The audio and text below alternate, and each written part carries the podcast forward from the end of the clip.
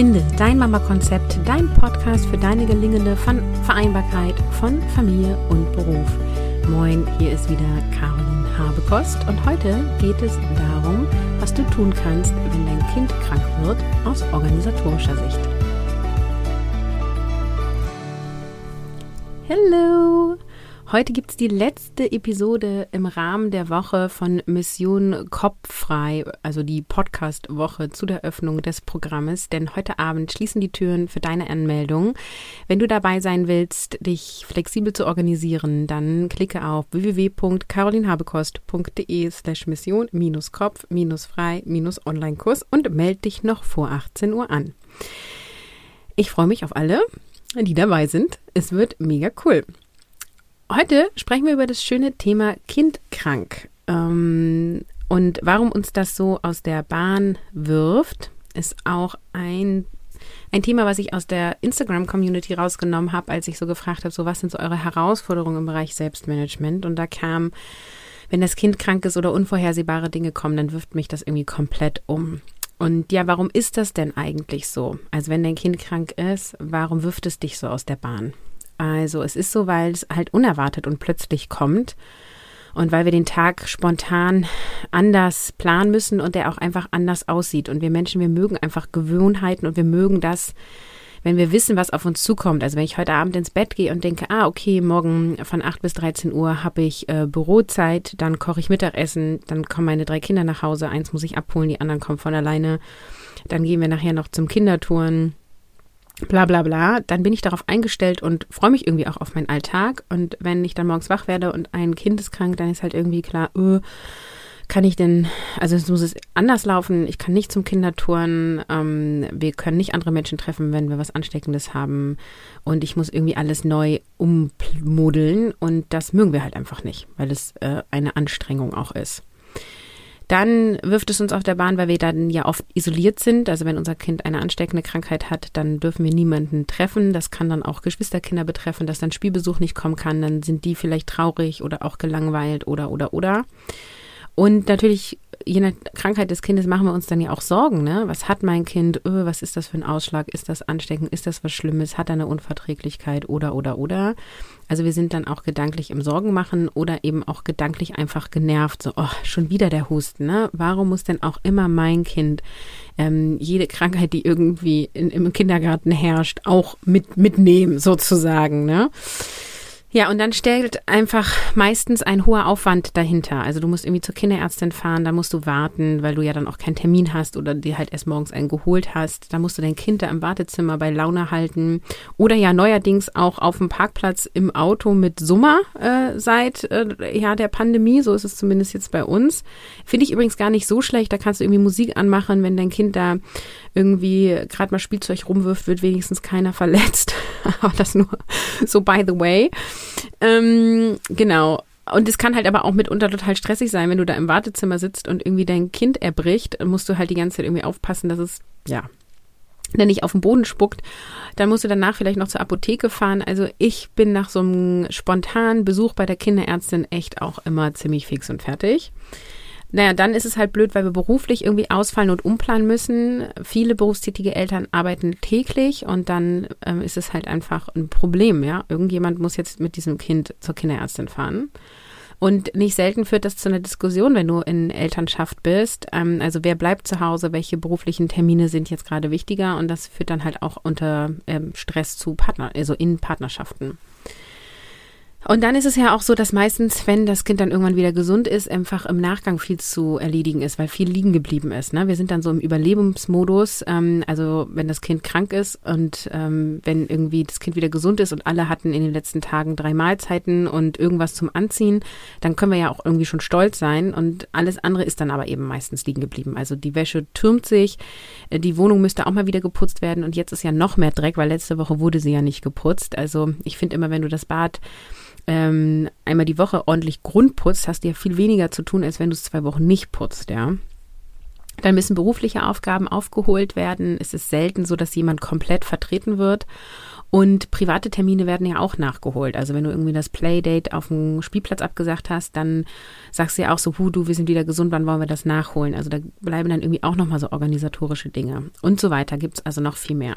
Es gibt auch schon bereits eine Podcast-Episode, das ist die 103 hier im Finde dein Mama Konzept Podcast. Ähm, die heißt Kindkrank Chaos und da erfährst du, was Kindkranktage sind ähm, und vor allem auch emotional auslösen bei den Eltern, welche Rechte du hast als Arbeitnehmerin, welche Rettungswege es für dich als berufstätiger Elternteil mit krankem Kind gibt und wie du dem Kindkrank Chaos vorbeugen kannst. Und heute vertiefen wir das Thema auf der organisatorischen Ebene. Also ich beleuchte das jetzt nicht nochmal alles, was ich eben gesagt habe, weil das gibt es ja in einer anderen Episode und die Episode kannst du auch immer noch anhören, sondern wir schauen uns jetzt heute mal an, wie kannst du auf organisatorischen Sicht dem Chaos entgegenwirken. Und du darfst deine ganze Planung, deine ganze Struktur, also deine komplette Tages- und Wochenstruktur, die komplette Aufteilung in der Familie an dieser Stelle einmal hinterfragen und ich empfehle das übrigens regelmäßig zu tun. Also mein Mann und ich machen das alle paar Monate, denn es ist ja so, wir bauen uns ja unser Vereinbarkeitsmodell meistens dann bewusst, wenn wir irgendwie wieder einsteigen, wenn wir umgezogen sind, wenn wir den Arbeitgeber gewechselt haben oder bei einem Start in die Selbstständigkeit. Also wir überlegen uns bewusst, wer arbeitet wie viele Stunden, wo ist wann das Kind, wie, welche Betreuungszeiten haben, haben wir äh, Kita, Hort, Schule und so weiter. Und dann ist es aber meistens so, dass wir einfach laufen lassen und das gar nicht reflektieren, sondern erst, wenn Probleme auftauchen oder wenn zum Beispiel ein Schulwechsel ansteht oder das Kind ähm, eben überhaupt eingeschult wird oder oder oder. Und ich empfehle regelmäßig, also wirklich alle paar Monate mal zu reflektieren, weil es ändern sich immer Dinge. Also dein Kind entwickelt sich, berufliche Aufgaben verändern sich. Oder es ist plötzlich Sommer, es ist länger hell und auf einmal kannst du auch abends joggen gehen. Ja, du kannst auch im Winter im Dunkeln joggen gehen, aber es macht halt auch nicht jeder so, ne? Also es lohnt sich immer regelmäßig mal einen Check zu machen. Und heute im empfehle ich dir mal so deinen Tag- und deinen Wochencheck äh, zu machen. Wie ist das getaktet und wie planst du? Also schreibst du dir alles in deinen Kalender, was du machen willst. Also hast du verschiedene To-Do-Listen, die vielleicht gar nicht priorisiert sind und rumflattern. Ähm, und arbeitest du dann vielleicht eher so als Feuerwehrfrau, ja, die so den Brand löscht. Also vor lauter Brandlöschen kommst du dann gar nicht dazu, präventiv die Brände zu verhindern. Ähm, und um gut plötzlich auf veränderte Umstände, also wie plötzlich wird ein Kind krank eingehen zu können, brauchst du halt ein Selbstmanagement, was fluid ist und anpassungsfähig ist. Und wenn du immer planst, wann du was machst, ähm, und du musst dann plötzlich zwei Tage mit deinem Kind im Bett liegen, dann musst du ja alles neu planen. Das heißt, du steckst ganz viel Zeit und auch Energie und Gehirnschmalz immer wieder in die Planung. Und davon halte ich wenig, weil es geht einfach zu viel Zeit und Gehirnschmalz für die Planung drauf. Und ich liebe Planung. Und es ist so, dass ich nicht gerne das Gleiche nochmal neu umplane, nur weil es dazwischen gekommen ist. Das ist ja mega frustrierend und irgendwie auch so verschwendeter Hirnschmalz, weil du hast es ja schon mal geplant und jetzt planst du es wieder neu. Und ich fokussiere mich lieber auf erledigte Dinge, als dass ich jetzt unendlich viel Zeit in Planung stecke. Und Zeit in Planung zu stecken ist total wichtig, weil wenn wir das Rad ölen, läuft es ja danach besser. Ja, also, oder was ich auch immer sage, so du musst, wenn du die Axt regelmäßig schärfst, dann ist es halt viel leichter, das Holz zu hacken. Also, wir müssen schon auch Zeit in die Planung stecken, aber eben bitte angemessen viel. Und jetzt werfen wir mal einen Blick auf die Wirtschaft.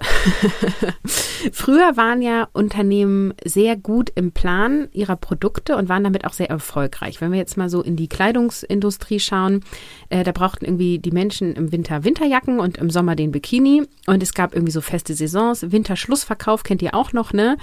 Und dann sind wir auch mal alle einkaufen gegangen, weil es gab nur Winterschlussverkauf und Sommerschlussverkauf. Und heute ist alles aufgeweicht. Also du kannst immer ein Bikini kaufen auf irgendeinem Weg Weg. Also ja, im Sommer ist mehr Angebot da, aber wenn ich im Dezember Bikini kaufen will, finde ich einen. Und ähm, du fährst ja auch in Urlaub, ja, oder gehst mal ins Schwimmbad. Also du brauchst ja nicht nur im Sommer ein Bikini. Und es ist eben auch so, dass es nicht mehr nur diesen Sommerschlussverkauf und Winterschlussverkauf gibt, sondern es gibt immer Special-Angebote zum Muttertag, zum Vatertag, zum Valentinstag, weil der Laden ähm, gerade Jubiläum hat. Also es wird sich ja permanent was ausgedacht, weil die Menschen mehr kaufen, wenn sie das Gefühl haben, sie kriegen es für weniger als sonst. Also diese Rabatte, die ziehen psychologisch einfach. Und es gibt ständig Rabatte und Angebote und irgendwer hat immer ein Bikini oder einen Wintermantel, der angeboten wird, ja. So, was hat das jetzt mit deiner Planung zu tun? Ähm, die HerstellerInnen, die nun festhalten an dieser Sommer- und Wintersaison und sonst nichts anbieten, also die keinen anderen Schlussverkauf mehr machen, die äh, nicht im Winter auch ein Bikini anbieten, die verlieren an Marktanteil und andere ziehen an ihnen vorbei. Also auch wenn es kleine HerstellerInnen sind, die können halt viel schneller auf den Markt reagieren, was die Kunden wollen und bieten das dann an. Super Beispiel ist hier zur Pandemiezeit der Gartenpool. Also Gartenpools haben sich nie besser verkauft als in dieser Zeit und die HerstellerInnen, die zu dem Zeitpunkt spontan schnell mehr produzieren konnten, haben an Marktanteil gewonnen und die, die ihre feste Planung hatten und nicht mehr produzieren konnten, ja, weil sie nicht mehr Maschinen hatten, nicht mehr Personal hatten oder oder oder, die haben möglichen Umsatz verloren und auch Marktanteil verloren. Und Unternehmen haben inzwischen gelernt, sich dem Markt anzupassen, beziehungsweise sagen wir es mal lieber so, es ist im Wandel. Es gibt Unternehmen, die haben das schon gelernt, andere haben es noch nicht mal verstanden und manche sind auf dem Weg. Ähm, und es ist aber jetzt schon zu beobachten, dass große Konzerne Marktanteil einbußen, weil sie viel zu langsam sind, weil sie zu groß und schwerfällig sind. Sie sind nicht so klein und wendig wie kleine Smart-Ups, äh, Smart-Ups, Start-Ups, die smart auf den, äh, auf Produkte sich fokussieren. Die nehmen sich dann ein Produktzweig, den, ja, der Konzern bietet vielleicht alles an und die nehmen sich dann nur ein Produktzweig und gucken wirklich, was wollen die Kundinnen haben, holen sich Feedback ein, passen an und ziehen dann in dieser Kategorie am großen bisherigen Konzern, der bisher den größten Marktanteil hatte, vorbei. Vielleicht nur in dieser Kategorie, aber es gibt halt inzwischen so viele kleine Startups, die vielleicht auch schon gar keine Startups mehr sind, dass einfach die Konzerne anfangen zu bröckeln, weil sie zu schwerfällig sind und zu langsam sind, ja. So, nun der Schwenk zur Vereinbarkeit. Sei kein Konzern, sei ein Startup. Okay? Ich wiederhole, sei kein Konzern, sei ein Startup. Wenn du Pläne machst und alles nach Meilenstein planst, ja, und dir überlegst, was es zum Sommerschlussverkauf geben soll und was zum Winterschlussverkauf gibt, dann bist du nur langsam und schwerfällig anpassungsfähig und da auch nur mit sehr viel Aufwand. Wenn du flexibel planst und auf die Bedürfnisse auf dein Umfeld achtest, also die von dir selber, auf dein Kind, auf deinen Partner, auf deinen Arbeitgeber, und du das machst, was heute passend ist, und du weißt, in welche Richtung du gehen willst, das ist wichtig, du brauchst irgendeine Art Orientierungspunkt, dann erledigst du die Dinge schneller, einfacher und immer zur richtigen Zeit und immer am richtigen Punkt. Und hier kommen wir zu dem Thema komplex und kompliziert. Das habe ich in dem einen oder anderen Kontext schon mal erklärt, aber ich gehe da noch mal kurz darauf ein. Ähm, das, was ich eben mit den Herstellern äh, als Beispiel genannt habe, zeigt, dass früher wurde kompli also früher war die Wirtschaft eher kompliziert. Was ist kompliziert? Kompliziert ist etwas, was irgendwie mehrere Schritte braucht, damit es fertig ist. Standardbeispiel ist die Uhr. Eine Uhr, also wirklich eine, ähm, wie heißt das? Ist das dann eine analoge Uhr, also die mit Ziffernblatt, ne? Ähm, die zusammenzubauen, das ist kompliziert. Es gibt ganz viele kleine Teile und die müssen irgendwie richtig zusammengesetzt werden, damit das Ding auch funktioniert. Und wenn wir da jetzt einen Experten haben, der die Uhr entwickelt hat oder das einfach schon tausendmal gemacht hat, dann kann der dir eine Schritt-für-Schritt-Anleitung per Video aufnehmen und dir zeigen, mach erst A, B, C, dann wird es eine Uhr. Du und ich können beide lernen, wenn wir wirklich wollen, diese Uhr zusammenzubauen anhand eines Videos. So, das ist kompliziert. Wenn ich das hier hinlege, das da hinlege, dann passt das da drauf. Also wir haben so eine Verkettung und wir können auch genau planen, wie lange es ungefähr braucht, diese Uhr zusammenzubauen, wenn du es einmal erlernt hast. Ja? Und dann kannst du auch sagen, wir können 10 Uhr am Tag händisch zusammenpacken und dann können wir in 10 Tagen haben wir dann halt 10 mal 10 Uhren. So. Das ist kompliziert. Im Vergleich zu komplex. Komplex ist zum Beispiel das Wetter. Das Wetter wird versucht vorherzusagen und ähm, die Wetter-Apps sind ja angeblich immer alle falsch. Naja, die sind nicht falsch, sondern das Wetter ist so unberechenbar. Wir versuchen mit verschiedenen Messgeräten und verschiedenen Parametern das Wetter vorherzusagen, aber je nachdem, wo gerade ein Flugzeug fliegt und wie der Vogel in Amerika gerade seine Flügel schlägt, hat das Auswirkungen auf das Wetter hier bei uns in Deutschland oder eben auch auf der ganzen Welt. Das heißt, je näher der Tag kommt, an dem wir das Wetter voraussagen wollen, desto genauer können wir es sagen, aber ganz genau können wir es nicht. Also wir können nicht sagen, morgen um 16.01 Uhr fängt der Regen an und um 16.53 Uhr endet der Regen. Das können wir nicht voraussagen, weil das Wetter komplex ist. Es sind so viele Variablen, die wir gar nicht alle bedenken können, die wir gar nicht alle erfassen können, als dass wir konkret nach Meilenstein planen können. So, wenn du kompliziert planst, also wenn du so tust, als könntest du Schritt für Schritt Anleitung machen, ja, wie bei einer Uhr. Und du bist aber in einem komplexen Umfeld, also weil du willst jetzt mit einer Schritt für Schritt Anleitung das Wetter vorhersagen, dann wird deine Planung nie aufgehen. Es wird niemals funktionieren. Und das ist übrigens ein mega Mindshift für viele Unternehmen, die halt sagen, wir machen doch die Planung und wir machen hier Meilenstein und wir haben eine ganz tolle Excel-Liste und jetzt haben wir auch SAP, womit wir alles tracken und, und, und. Und es funktioniert nicht, weil du kompliziert planst in einem komplexen Umfeld. Du benutzt das falsche Messer für diese Frucht, ja. Du wirst damit oder das falsche Besteck, ja, du wirst mit einer Gabel niemals so glatte Apfelstücke schneiden können wie mit einem Messer. Du benutzt das falsche Werkzeug. So, wie ist dein Alltag? ist dein Alltag kompliziert oder komplex? Dein Alltag ist komplex. Du kannst ihn gar nicht vorher planen. Ja? Nutze für ein komplexes Umfeld, also dein Familienleben, Methoden, die für komplexe Umfelder Sinn machen. Und das sind zum Beispiel agile Methoden.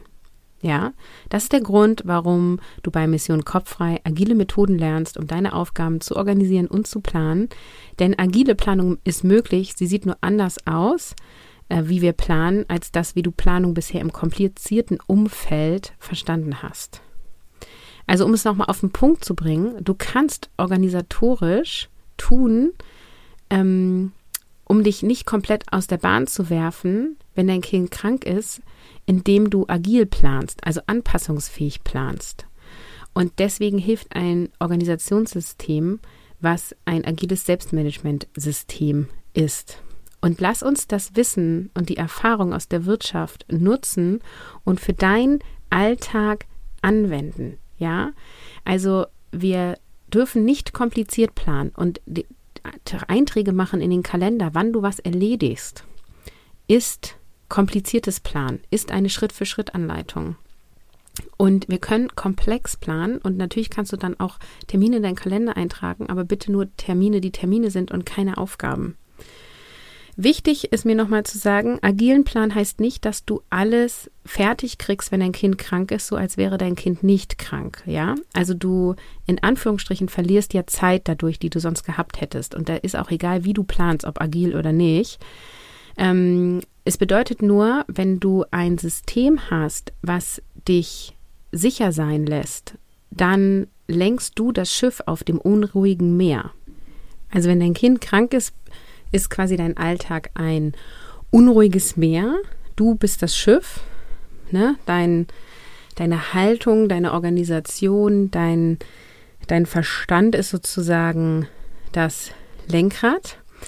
Und du kannst dann viel besser das Steuer im Sturm halten. Also du verlierst das Steuer im Sturm nicht. Und das ist das, was passiert, wenn du kompliziert planst weil du quasi die ganze Zeit mit einer Methode versuchst, das Meer in den Griff zu bekommen, anstatt das Meer so zu nehmen, wie es ist und dich, also dein Schiff so zu lenken, dass es gut da durchkommt.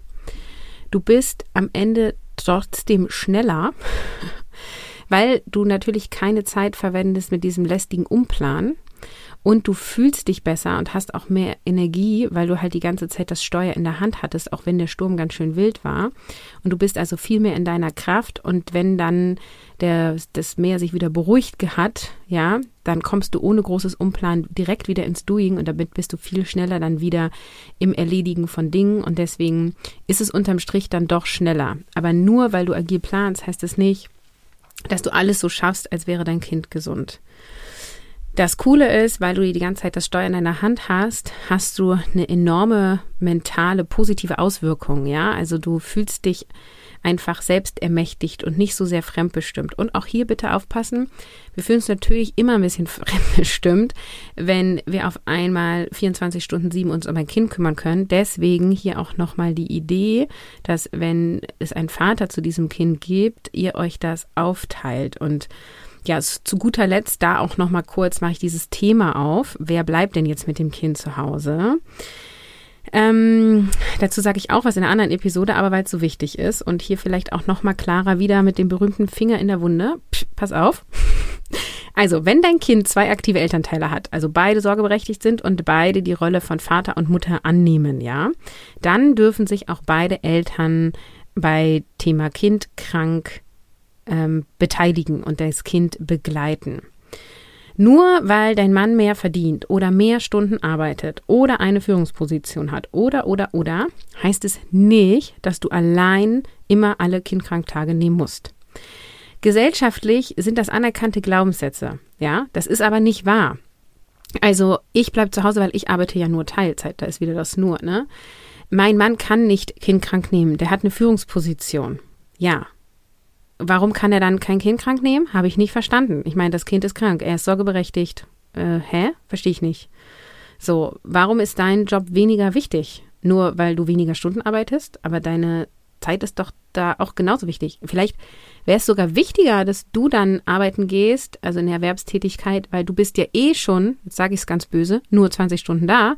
Wenn du jetzt auch noch einen Tag aushältst, bist du ja noch weniger da. Dann kann ja lieber der, der eh immer 40, 50, 60 Stunden da ist, auch mal einen Tag ausfallen für acht Stunden nicht da sein. Dann ist es ja prozentual viel weniger, was er weg ist, als du. Also lass uns da ein paar Glaubenssätze sprengen. Ich will glauben, ein krankes Kind zu begleiten schafft enge Beziehungen und das sollte dem Vater nicht vorenthalten werden. Ja, ein krankes Kind zu begleiten schafft so viel Nähe, so viel Vertrauen, so viel Bindung. Lass das doch auch mal den Vater erleben. So. Ich will glauben, die eine Erwerbstätigkeit ist nicht wichtiger als die andere. Beide Berufe sind wertvoll, unabhängig vom Gehalt, von der Stundenanzahl, von der Führungsposition oder nicht. Deine Arbeit ist wertvoll und seine Arbeit ist wertvoll. Und ich will glauben, dass wenn du Angst hast, dass du oder dein Mann den Job verliert, weil ihr die gesetzlich bestimmten Kindkranktage in Anspruch nehmt, ja, das, was euch zusteht, in Anspruch nehmt, dann würde ich mich fragen, ob du oder er überhaupt die Lebenszeit mit diesem Arbeitgeber verbringen möchte und ob ihr nicht auf Dauer irgendwie eine andere Lösung findet. Und dann kommt dann auch wieder der nächste Glaubenssatz, ja, aber Caroline, so einfach ist das ja nicht. Erstens habe ich nicht gesagt, dass das einfach ist. Und zweitens ist es oft einfacher, als wir denken. Oft ist es einfach nur eine Entscheidung. Also beschäftige dich auch hier, wie ich es in der anderen Episode auch schon nochmal gesagt habe. Wie kann es denn gehen? So. Ich möchte Arbeit tun, Erwerbstätigkeit tun, die sinnvoll ist, ja, und wir sind auch so ein bisschen die Generation, die, die noch ein bisschen jünger sind, äh, noch mehr, die wirklich einen Sinnzweck in diese Welt hier bringen wollen. Es geht nicht darum, irgendwo zu arbeiten, um von 8 bis 17 Uhr irgendwo im Büro zu sitzen und Geld zu verdienen, sondern wir wollen ja eine Wirkkraft haben und etwas bewirken, zu etwas großem Ganzen beitragen. Und wenn du dann bei einem Arbeitgeber sitzt oder dein Mann, wo du, wenn du halt sagst, so ich bin jetzt, fall jetzt mal drei Tage aus, weil mein Kind ist krank, du Angst haben musst, dass du gekündigt wirst, dann kann ich nur sagen, ich würde dann nicht arbeiten wollen und ich würde jetzt den ersten Schritt gehen, um auf lange Sicht eine andere Möglichkeit zu haben. Also bitte hier auch wieder in die Selbstermächtigung gehen und nicht sagen, ja, das geht nicht, weil, sondern wie ist es möglich? Wie ist es möglich? Wie ist es möglich? So, und jetzt auch nochmal hier der Hinweis, wenn du dich anpassungsfähig organisieren willst, dann zeige ich dir das super gern in Mission Kopffrei. Du kannst dich bis heute Abend anmelden. Link ist in den Show Notes. Ich danke dir für diese tolle Woche, für dein Zuhören, für deine Zeit, die du investierst in diesen Podcast, in dich, dafür, dass du in deine selbstermächtigte Elternschaft gehst, indem du dir erfüllt dein Leben aufbaust, wenn du möchtest, mit Familie und Beruf. Ich freue mich, dass du Teil dieser Community bist und ich freue mich, wenn du bei Mission Kopffrei dabei bist. Für heute sage ich Tschüss und wir hören uns nächste Woche gewohnt zum Podcast Dienstag.